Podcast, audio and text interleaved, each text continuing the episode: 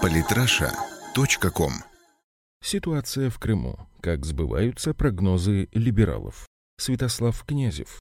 На днях в топ Рунета попал саркастичный саморепост текста «Здравствуй, Крым», написанного два года назад одним из лидеров мнения российской либеральной общественности Аркадием Бабченко, он же старшина запаса. Блогер ерничает по поводу того, что все его пугающие прогнозы 2014 года относительно крымской будущности якобы сбылись. Единомышленники подпевают ему радостным издевательским хором в комментариях. Чем же пугал крымчан Бабченко, и что плохого, по его мнению, с жителями Крыма произошло? Ну, во-первых, он пообещал, что крымчане больше никогда ничего и никого выбирать не будут. Поводов для референдума в Крыму за прошедшие два года действительно не было, но одни выборы успешно прошли. Намечаются еще дни. Местная оппозиция чувствует себя вполне благополучно. А вот зато на демократической Украине, которую Бабченко ставит крымчанам в пример, далеко не все так гладко. Согласно результатам многочисленных опросов, 90% жителей Днепропетровска были против переименования их родного города. Но разве их кто-то спрашивал? В качестве кандидатов на выборах на демократической Украине могут участвовать только рукопожатные кандидаты. Для остальных любая политическая деятельность находится под запретом, а попытки провести предвыборные туры или встречи с избирателями заканчиваются побоями со стороны патриотов Украины, что происходит с молчаливого согласия местной полиции. Большая часть населения Юго-Востока, видя это, махнула рукой и на выборы просто не ходит. Но и это никого не волнует, ведь, по мнению спикера Верховной Рады Андрея Порубия, там живут московские оккупанты, и их мнение можно не учитывать. Вот такая демократия господину Бабченко по нраву. Того же он и крымчанам желал.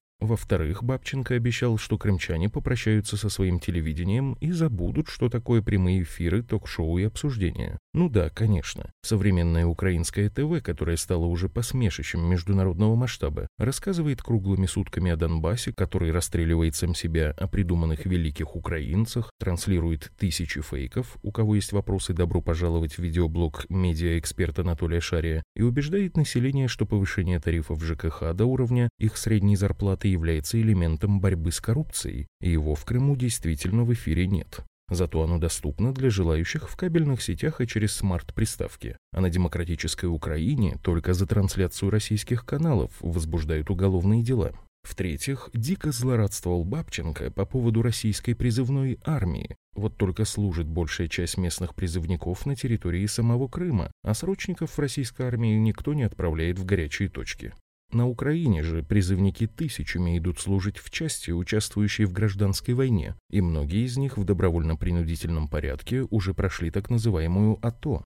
Вернулись целыми и невредимыми далеко не все. В России, кстати, молодежь старается попасть в армию правдами и неправдами. Бывает, что за это даже предлагают взятки. На Украине армия равносильно приговору, и родители готовы снять себе последнюю рубаху, чтобы их чадо в нее не попало. Издевался старшина запаса над маленькими пенсиями, которые ждали крымчан в РФ. Ну понятно, пенсии в наше время в России не сахар, хотелось бы определенно большего. Тем не менее, средняя пенсия в Крыму сегодня составляет около 12-13 тысяч рублей, а минимальная чуть менее 7 тысяч. Для сравнения, средняя пенсия на Украине около 1600 гривен то есть порядка 4,8 тысяч рублей, но это с учетом высоких военных и депутатских, а минимальная чуть больше 1 тысячи гривен, около 3 тысяч рублей. Средние доходы пенсионеров Крыма примерно раза в три выше, чем на Украине. Видимо, по мнению Бабченко, деньги – зло, но, скорее всего, пенсионеры Крыма считают иначе. Особый повод для бабчинского злорадства – судебная система России и уголовные дела за разжигание ненависти и экстремизм. Ну, конечно, украинская судебная система на фоне российской и сама гуманность. По этому поводу недавно политическая Россия уже делала обстоятельный разбор. Пока российских экстремистов за призывы убивать соотечественников заставляют два часа в день мести улицы, на Украине людей за лайки в соцсетях под постами, критикующими киевскую власть и призывы остановить гражданскую войну, отправляют за решетку на реальные сроки в 4-5 лет.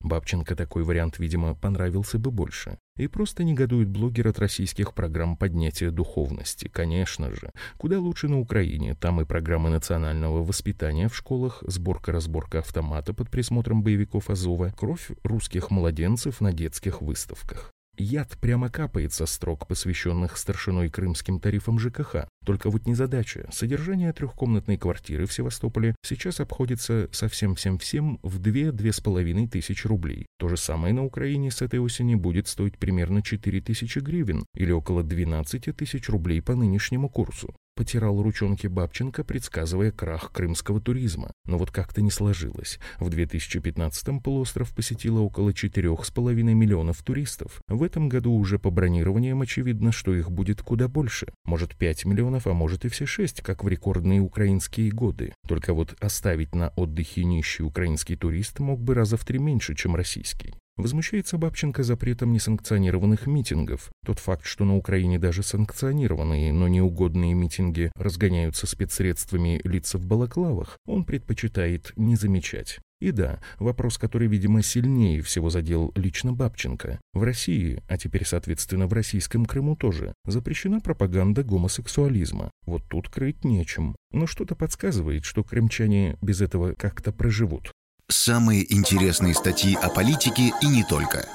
Читайте и слушайте каждый день на сайте polytrasha.com.